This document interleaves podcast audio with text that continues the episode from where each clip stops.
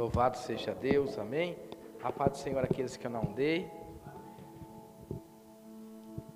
Aleluia. Convido a amada igreja a estar abrindo em Juízes, capítulo 6. O Senhor colocou esta palavra no meu coração ontem, por volta das quatro da tarde. Eu estava saindo para um trabalho, retornei praticamente uma e meia da manhã. Aleluia, Jesus. Juízes capítulo 6, versículo 1. Louvado seja Deus. Som. Vou fazer a leitura. Diz assim a palavra do Senhor. Porém, os filhos de Israel fizeram o que parecia mal aos olhos do Senhor e o Senhor deu na mão dos medianitas por sete anos. E prevalecendo a mão dos medianitas sobre Israel, e fizeram os filhos de Israel para si, por causa dos medianitas, as covas que estavam nos montes, nas cavernas e nas fortificações, porque sucedia que semeando Israel, subia os medianitas e os amalequitas, também os do Oriente, contra eles subiam, e punham-se contra ele em campo, e destruía a novidade da terra até chegarem a Gaza, e não deixava mantimento em Israel, nem ovelha, nem bois, nem jumentos porque subia com os seus gados, tendas e vinha com, como gafanhotos em, com, em tanto multidões que não se podia contar. Nem eles, nem os seus camelos entravam na terra para destruir. Assim Israel empobreceu, e muito pela presença dos midianitas, então os filhos de Israel clamaram ao Senhor. E sucedeu que, clamando os filhos de Israel ao Senhor, por causa dos medianitas, enviou o Senhor um profeta aos filhos de Israel, que lhe dizia: Assim diz o Senhor, Deus de Israel: Do Egito eu fiz subir e tirei da casa da servidão e vos livrei da mão dos egípcios e da mão de todos quanto vos oprimiam. Expeli diante de vós, e vós dei a sua terra, e vos disse: Eu sou o Senhor vosso Deus, não temais aos deuses dos amorreus, em cuja terra habitais, mas deste ouvido a minha voz. Amém? Pode se assentar. Irmão, nós estamos diante de uma palavra de um tempo determinado, que Israel, ele parou de ouvir ao Senhor. E quando eles pararam de ouvir ao Senhor, eles retrocederam, eles voltaram a cultuar Baal. E o Senhor, por muitas vezes, tentava falar com Israel, mas o coração deste povo estava endurecido, a ponto de o Senhor entregar o seu próprio povo na mão do adversário. A Bíblia diz aqui no que nós lemos que por sete anos Israel foi açoitado, oprimido, roubado, defraudado pelo seu adversário, porque pararam de ouvir o Senhor, pararam de adorar o Senhor. Aqui está a importância de nós entendermos que quando nós retrocedemos na nossa caminhada com Deus, algo Deus vai permitir. Até mesmo a permissão de Deus, neste caso, não era para matar o povo, mas quando o povo está sendo oprimido, quando o povo ele está plantando, mas na hora de colher, vem o, o ladrão e rouba aquilo que ele ia colher, opa, eles começam a acordar. estava sendo açoitado de todas as formas. A palavra que nós lemos diz que o povo estava vivendo uma pobreza. Aí nós vamos identificar um homem, Gideão, que teve uma pequena sabedoria de malhar trigo escondido, para que quando chegasse o adversário, não roubasse pelo menos aquela porção que ele tinha sobre os seus cuidados. Mas o texto vai dizer que ele era de uma família muito humilde, era uma pessoa muito simples, da linhagem de Manassés. Mas aqui, no versículo 11 que nós vamos ler, vai dizer que alguém o chamou, porque alguém o viu. Então o anjo do Senhor veio, assentou debaixo do carvalho que estava em Off, que pertencia a Joas, a Birita. Gideão, seu filho, estava malhando o trigo no lagar para salvar, para salvar dos medianitas.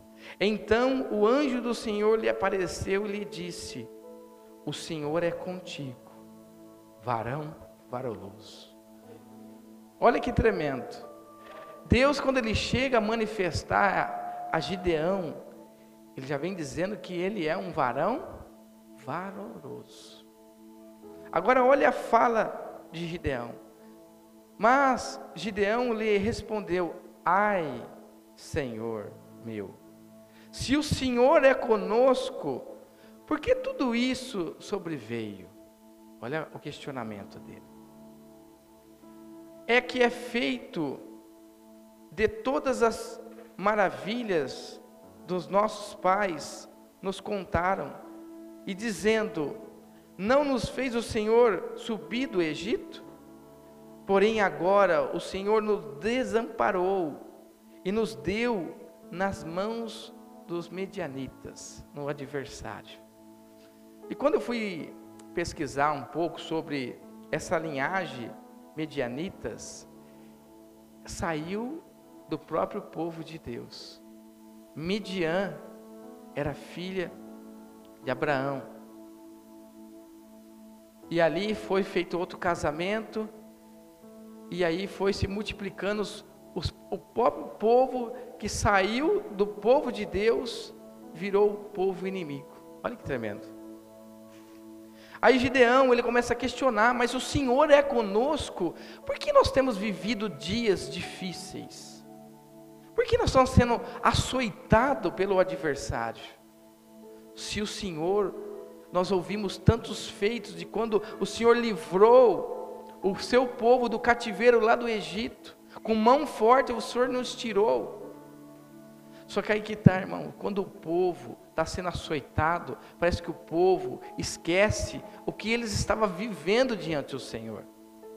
Porque se o Senhor não nos corrige, nós não conseguimos ver o nosso pecado, o nosso erro, a nossa falha. Nós olhamos das pessoas. Por isso que Mateus diz, né? Tira a, a trave do teu olho, né?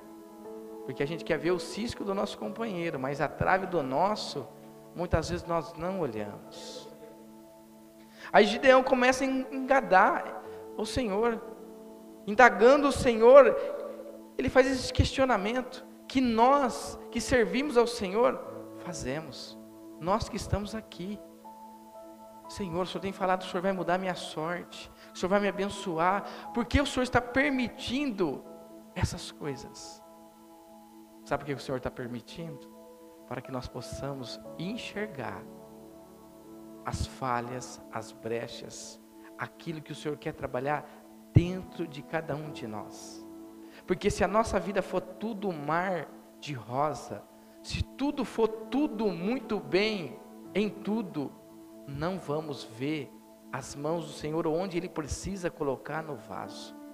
Por isso que quando o profeta Jeremias, o Senhor convida ele, desce à casa do oleiro. Lá você vai ouvir as minhas palavras. E quando ele desceu, e ele começou a ver na roda um pedaço de massa, e aquele oleiro trabalhando, até então ele não estava entendendo. Mas de repente o vaso começa a ter forma. E está bonito. Mas de repente o vaso se quebra na mão do oleiro. Aí vem a palavra do Senhor ao profeta. Assim como este vaso se quebra na mão do oleiro, assim são vós, diz o Senhor, a cada um de nós, porque nós achamos que nós somos prontos, preparados, somos as pessoas às vezes mais bem indicadas a estar fazendo, às vezes, uma função, porque às vezes nós se enchemos de orgulho e de vaidade, e quando o Senhor pede para nós desvaziar essas coisas de nós, para que nós possamos encher da graça de Deus. Aí olha o que ele vai dizer aqui. Então o Senhor olhou para ele e disse: Vai nessa tua força e livrará Israel da mão dos medianitas. Porventura não te enviei eu? Olha aí. Aí eu pergunto para você: quem te vocacionou? Primeiro, a salvação. Será que aquele que vocacionou nós para a salvação, desde o começo da fundação do mundo, Deus já sabia a nosso respeito, Ele vai deixar nós perecermos ao caminho? Será que vai faltar alguma coisa realmente para nós, na nossa pequenez? Porque muitas das vezes a nossa vida perde o controle. Em muitas áreas da nossa vida nós não conseguimos dirigir a nossa vida. Porque quando nós perdemos a direção, o Senhor coloca a mão na nossa direção. Quando nós sempre tiver a direção, o Senhor não vai estar dirigindo a nossa vida. Porque nós somos dependentes da graça de Deus. Aí ele diz aqui, ó, vai na tua força. Qual é a tua força? Qual é a palavra que o Senhor já tem liberado para você? Irmãos, quando nós viemos ministrar a palavra, ou louvor, ou fazer alguma função, ou um evangelismo, ou uma visita, muitas das vezes nós não achamos capaz. Nós não achamos. Nós sempre achamos que o outro tem mais capacidade, não é assim? Não, o outro tem mais unção, o outro tem. Não, irmãos. Todos nós bebemos da mesma fonte de Deus. E se nós bebemos da mesma fonte, que é um benefício para nós estarmos firmes, se alimentamos do pão vivo que desce do céu, também, da mesma maneira que nós sentimos medo, incertezas, o nosso próximo também sente. Por isso que Tiago vai dizer que o profeta Elias, ele tinha os mesmos sentimentos que nós, era um homem comum, só que vocacionado. É um homem que entendeu o seu chamado e se entregou por ele. E os sinais, o poder, a manifestação de Deus estava sempre estendido para ele. Por isso que o adversário vai sempre lutar contra a minha vida e a sua para que nós não tomamos a posição que Deus já nos colocou. Qual é a posição? Como filho de Deus. Você é filho, você é filha de Deus. E tudo que o adversário quer jogar na minha e na sua mente, que nós não somos nada. Nós não somos nada sem Deus, mas com Deus somos mais que vitoriosos em Cristo Senhor Jesus. Aí ele diz aqui no versículo 15: esse, ele disse: Ah, Senhor meu, que livrarei Israel? Eis que a minha família é muito pobre em Manassés. Eu sou o menor da minha casa. Já viu pessoas que têm complexo de inferioridade? Não, eu. Não, eu não. Não, eu não. Eu não tenho estudo, eu não tenho a maneira de falar. Irmãos, você pode não ter as as qualidades que o mundo pode colocar, mas você tem a graça, você tem o penhor do Espírito Santo. O que vale mais? Ganhar o mundo inteiro e perder a sua alma? Ou ter a sua salvação pelo penhor do Espírito? o selo do Espírito Santo, a marca de Cristo em nós. Porque o Espírito Santo, ele habita em nós. E nós precisamos realmente entender isso e confiar no Senhor, mesmo quando o vento vem, as águas rugem, o medo aparece, as incertezas, falta de alimento, como esses, essas pessoas estavam vivendo, quando está sendo açoitado, a enfermidade vem, não importa, importa que Deus já deu uma palavra para nós. Aí ele vai dizer aqui: se o Senhor lhe diz, quanto eis de ser contigo, tu ferirás os medianitas, como se fazem em um só homem. E ele lhe disse: Se agora tenho achado graça aos teus olhos, me dá um sinal que és comigo. Falas. Quantas incertezas nós apresentamos diante do Senhor e sempre fazemos esse questionamento: Deus, me dá um sinal. Já viu pessoas que a todo momento, parece que tudo que vai fazer, não, Senhor, eu preciso de um sinal. Parece que não confia no Senhor. Irmãos, tem decisões que realmente nós não podemos se mover, porque o Senhor precisa se mostrar. Mas tem coisa que Ele já colocou na nossa mão. Aí Ele diz: vai para cima, eu já te entreguei o adversário. Quando nós olhamos para Davi, teve peleja que Davi, ele foi consultar o Senhor. Senhor, devo eu ir nessa peleja? Vai, Davi, porque eu já te entreguei nas tuas mãos. Mas tem situação que nós já sabemos que o combate está aí, nós temos que ir para cima, porque as armas já foram liberadas, a palavra de Deus já foi entregue. Então o que, que nós estamos fazendo? Acovardando. Este povo aqui, estava covardado pelo inimigo. Eles não conseguiam ver escape. Eles não conseguiam ver a mão de Deus em favor deles. Aí Deus começa agora a colocar as qualidades na vida deste homem, que diz que é incapaz. E quantas vezes o Senhor está falando com você e comigo, e nós sentimos incapaz.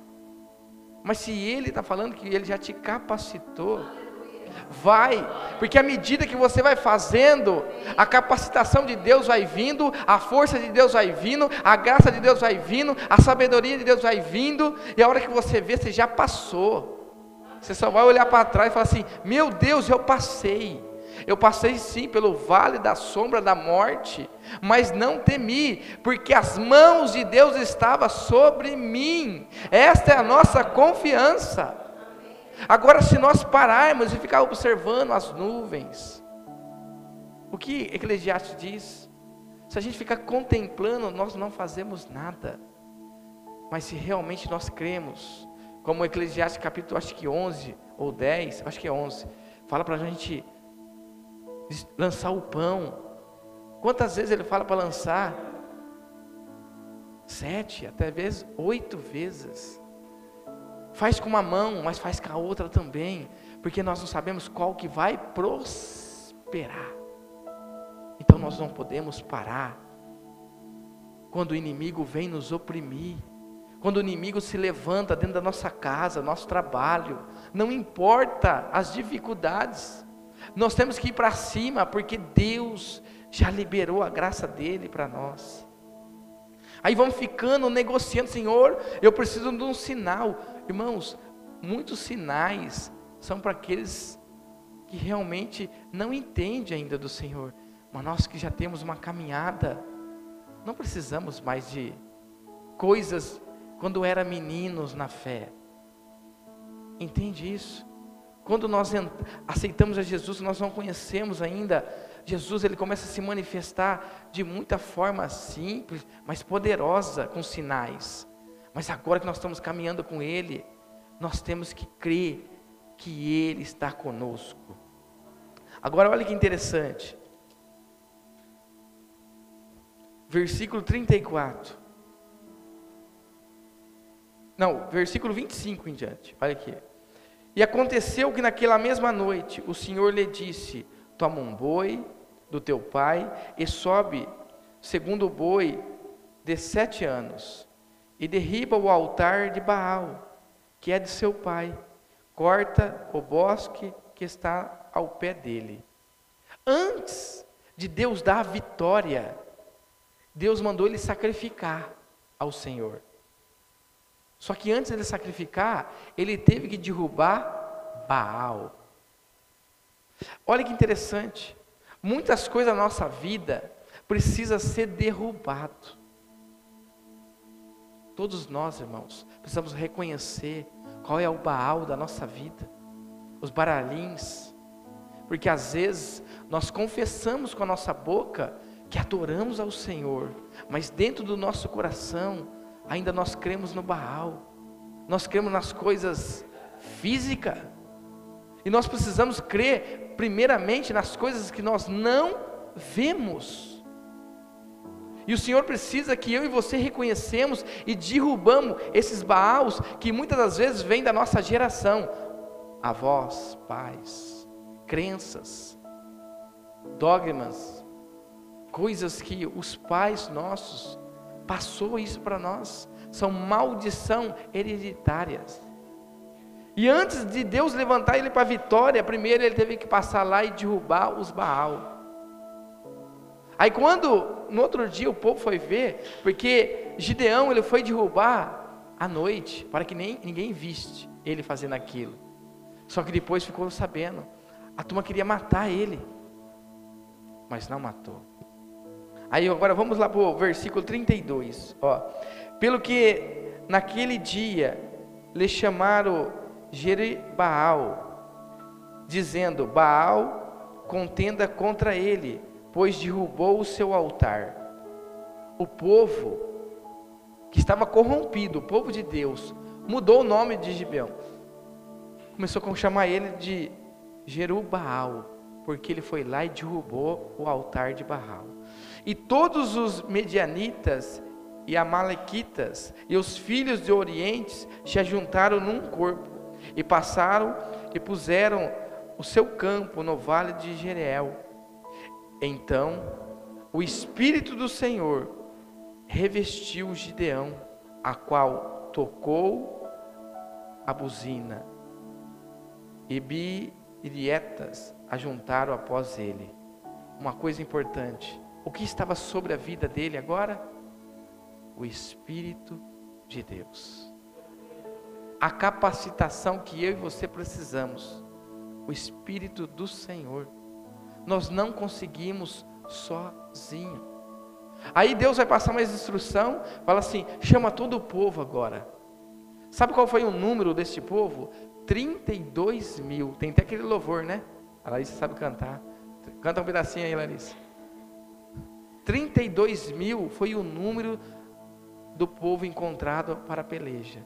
Só que Deus conhecia qual eram os covardes e os medrosos. Será que eu e você faz parte desse povo? Hã? Dos covardes, dos medrosos? Sabe o que Deus mandou falar? Os covardes e medrosos. Pode voltar. Quantos voltaram? Quantos voltaram? 22 mil. Ficou apenas 10 mil. Deus foi provar por quê? Porque este homem também ele provou de Deus. E tudo que você faz prova de Deus, Deus vai te provar. Porque ele poderia somente confiar. Aí o que acontece? Desce até o ribeiro e observa as pessoas tomando água. O que a água representa? O Espírito Santo. Aí ele diz: aquele que beber como se lamber, ele dá uma, uma, uma ordenança. Para Gideão, isso. Sabe quantos ficam, irmãos? Dentro do propósito de Deus? De 10 mil, 300. Às vezes nós achamos que a vitória de Deus vai vir daquela pessoa que nós achamos que a vitória de Deus vai vir da maneira como nós desenhamos para Deus. A vitória de Deus vai vir do jeito que eu quero, mas a vitória de Deus vai vir do formato que Deus planejou. Porque os únicos planos que se frustra é o meu e o seu, mas do Senhor nenhum. Por isso que nós precisamos conhecer a mente de Cristo. Dá para conhecer a mente de Cristo? Dá. Primeiro, pela Sua palavra e pela oração. Nós somos santificados, e pela santificação conhecemos os propósitos de Deus, porque Ele diz que os propósitos de Deus são revelados para aqueles que o buscam, em espírito em verdade. Por que, que a maioria dos crentes não são bem-sucedidos? Presta atenção. O que é ser bem-sucedido? Ser próspero. E onde está a prosperidade? Dentro, não fora. Prova para mim, Mateus. José do Egito foi vendido, mas era um homem próspero. Chegou como escravo.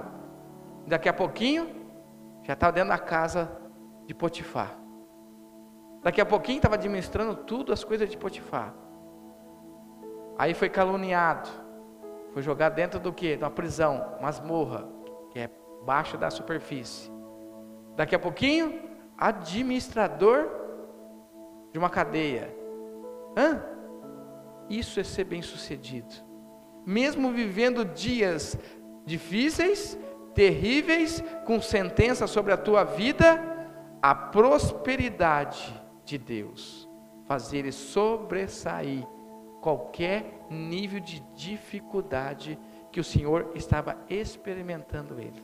Porque a palavra vai dizer que o Senhor era com José. Mas José era com Deus. Nós falamos de José porque Deus era com ele, né? Mas era porque ele era amigo de Deus. Quando o pecado batia na porta dele, ele não negociava. Como que fala quando a gente é, só conversar? Quando está na paquera lá, trocar palavra? Fri, fri, fri, fretar. Ele não fretava. Ele, ó, corria. E às vezes, qual que é o problema meu e, você, seu? Começamos a fretar. Depois de uma boa conversa, vai para a intimidade com o pecado. E o pecado nos engana, nos derruba. E aí está a queda do homem e da mulher de Deus. Por isso que a Bíblia vai dizer primeiro: orar? Não, vigiar. Orar.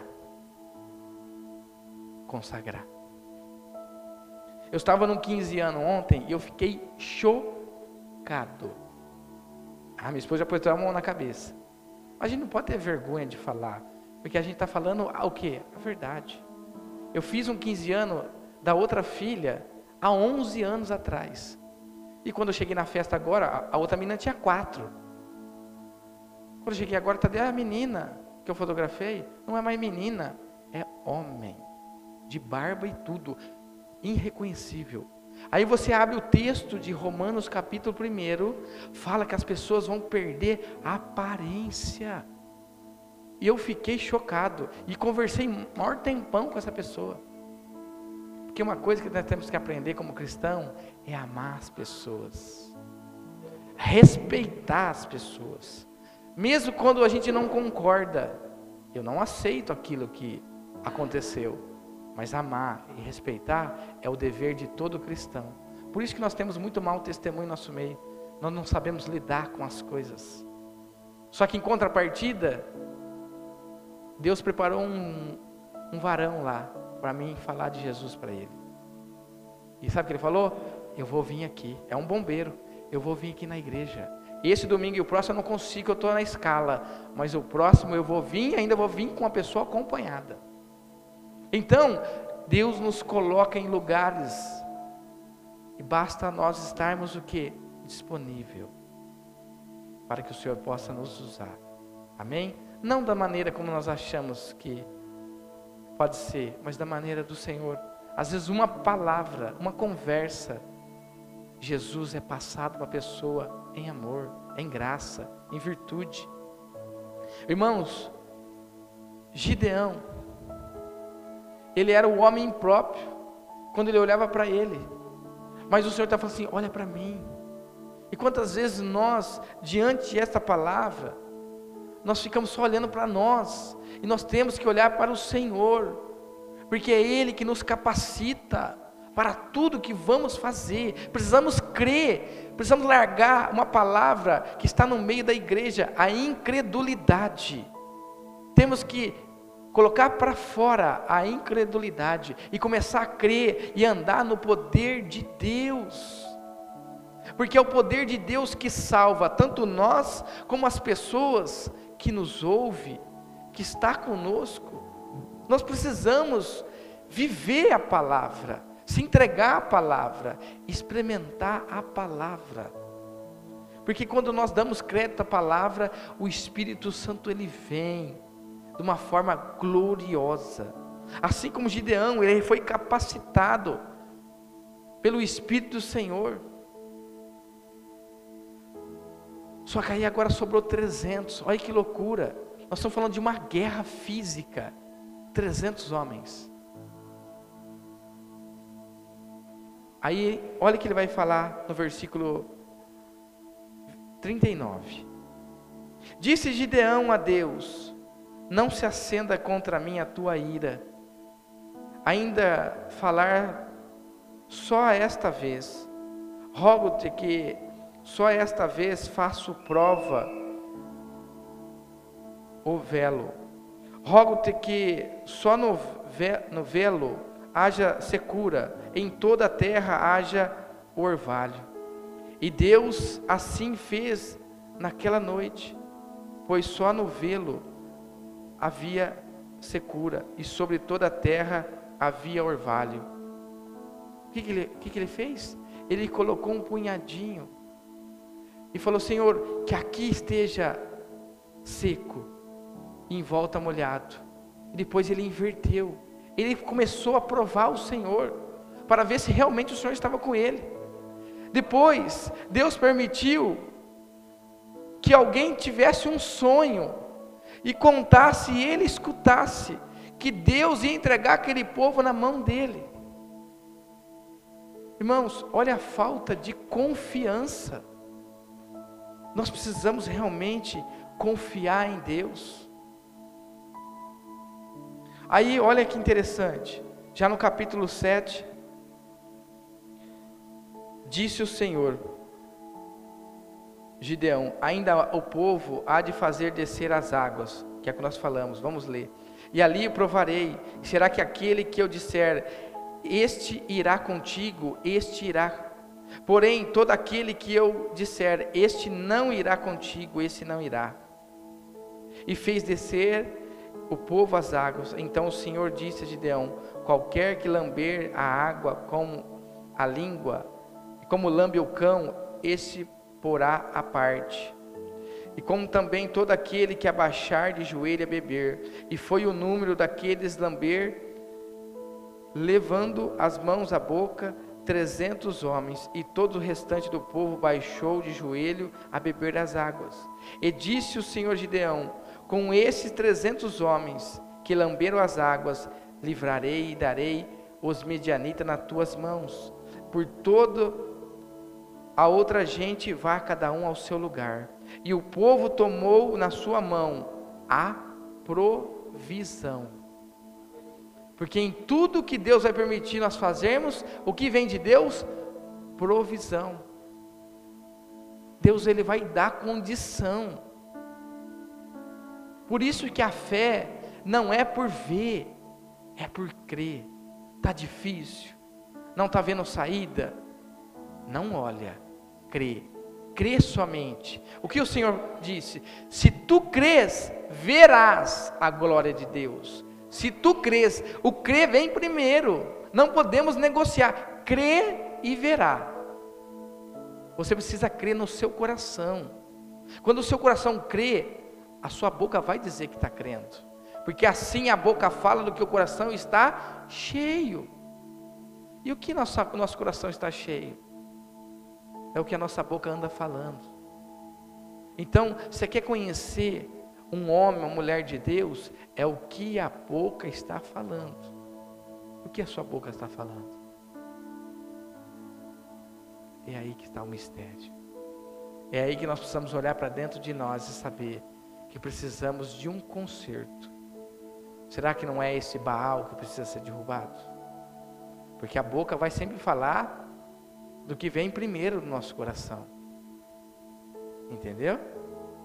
Então, se nós estivermos vivendo Mateus 6, 32, 33, buscar o reino de Deus em primeiro lugar, a nossa boca vai condizer com o nosso coração. Então, uns não têm tempo para Deus, mas o que tem roubado o tempo para Deus? Eu não vou falar, a sua mente vai dizer, os seus olhos vai dizer, os seus ouvidos vai dizer. Vocês estão entendendo? Temos desculpa diante do Senhor? Não temos. Então, irmãos, quando Deus permitir que somos oprimidos e açoitados pelo adversário, agradeça a Deus, porque alguma coisa está acontecendo, porque está errado na nossa vida. E Deus chama nós para um conserto. Amém? Versículo 16. Então repartiu trezentos homens em três esquadrão, cem, cem e cem. E lhe disse: Cada um nas mãos tenha buzina, cântaros cheios, vazios, e com tochas nelas acesas. Aí eu pergunto para você: o seu cântaro está cheio ou está vazio? A sua tocha tem fogo ou está apagada? Você tem buzina? Vocês estão entendendo o que Deus está falando? Três coisas Ele está falando. Três armas Ele está falando: a verdadeira adoração que quando um verdadeiro adorador se levanta, o mal, ó, pega a sua mala e cai fora. Porque tem fogo e ele está vazio para receber de Deus mais. Porque Deus não pode encher um vaso cheio. Deus só enche quem está vazio. E o vazio quer dizer assim, ó, ele está apto a receber de Deus. E muitas vezes nós não estamos. Porque nós estamos cheios das coisas do mundo, estamos cheios de vaidade, cheios de orgulho, achamos que somos alguma coisa, mas não somos nada. Até quando uma bactéria nós pegamos, ficamos de cama, não somos nada. Somos nada, irmãos. Por isso nós temos que realmente se levantar toda manhã e falar: Senhor, obrigado por mais uma oportunidade o Senhor está me concedendo. Essa semana, uma pessoa com quem eu já trabalhei muito tempo atrás, ela falou assim: Eu não sei se você sabe, mas eu fui desenganada no começo do ano.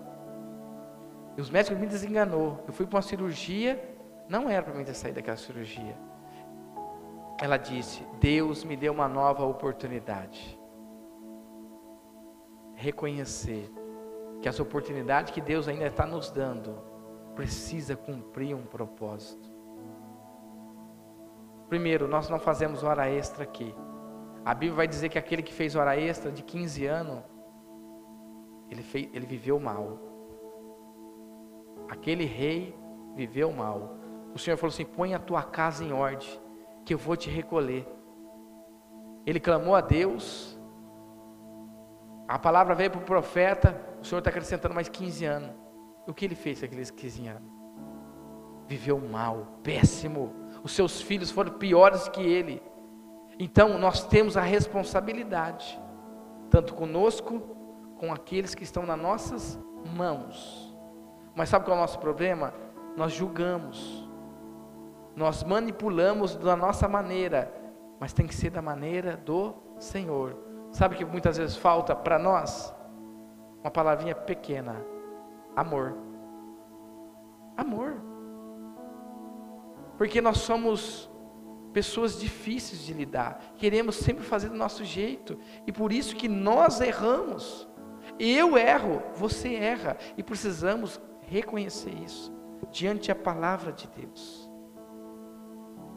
Aí ele vai dizer, versículo 17: e diz: Olhai para mim e fazer como eu fizer. Se Deus falar assim para mim, ó, olha para mim, vocês vão fazer na passada que eu tenho feito.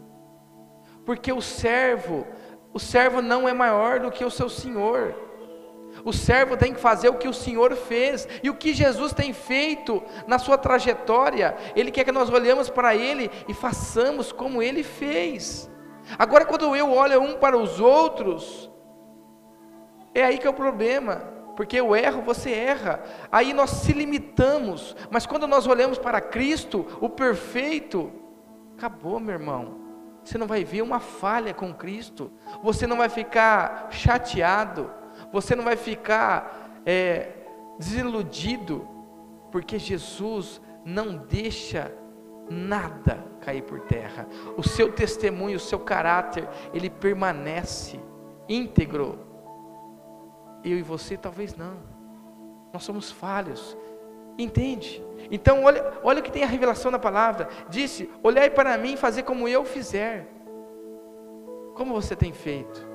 Como Jesus tem apresentado para você? Ou como modelo de homens? O próprio Jeremias, ele disse: Maldito é o homem que confia. Confia no homem, e eu sou homem. Entende? Eu posso estar confiando em mim mesmo. Eu posso estar confiando nos outros, mas não estou confiando no Senhor. Chegando ao extremo do arraial, será como eu fizer, assim farei vós, tocando, e todos que comigo estiver, a buzina, e também Vós tocarei a buzina ao redor de todo o arraial e direis pelo Senhor e Gideão. Chegou, pois, Gideão aos cem homens que lhe iam, o extremo arraial, ao princípio da vigília da meia-noite. Havendo já posto os guarda, tocar a buzina, partir os cântaros que tinha nas mãos. Assim tocaram os três esquadrões, buzina, partir os cânticos que tinha nas mãos, e as esquerdas levantaram as tochas. Será que nós temos feito isso? A vitória veio, meu irmão. Aqueles 300 homens fazendo em cima da ordenança de Deus, aos ouvidos daquele povo, ele falou: vem uma grande multidão contra nós. Sabe o que eles fizeram? Deram no pé. Sabe o que sobrou para ele? Despojos, honrarias. Aqueles que não tinham nem o que comer, agora eles tinham muito mais. Se eu e você, irmãos, ouvir o Senhor, nós vamos comer do melhor que essa terra tem para dar, sabia? Porque essa não é a minha palavra, é a palavra do Senhor. É Ele que diz a nosso respeito: comereis do melhor desta terra. Porque se eu não for fiel e não experimentar o que o Senhor tem de fidelidade aqui, como poderei experimentar o que tem lá? Porque aqui o que vale é ouro, né? Ouro é ouro lá é chão. Ele vai mudar. Ele vai mostrar o que tem lá é um valor aquilo que os olhos não viu, aquilo que ainda não desceu ao coração do homem, é o que Deus tem preparado para aqueles nele crê, neles confia. Então eu e você, se coloca de pé, precisamos nesta manhã acreditar sim em todas as promessas que o Senhor tem falado para nós, para nós e a nossa casa. Por quê? Porque a promessa do Senhor não é só individual. Lembra Josué? Quando ele falou assim: Eu e minha casa serviremos ao Senhor. Então a promessa é para a nossa casa. mas o que você tem se colocado na dispensação da obra de Deus. Amém?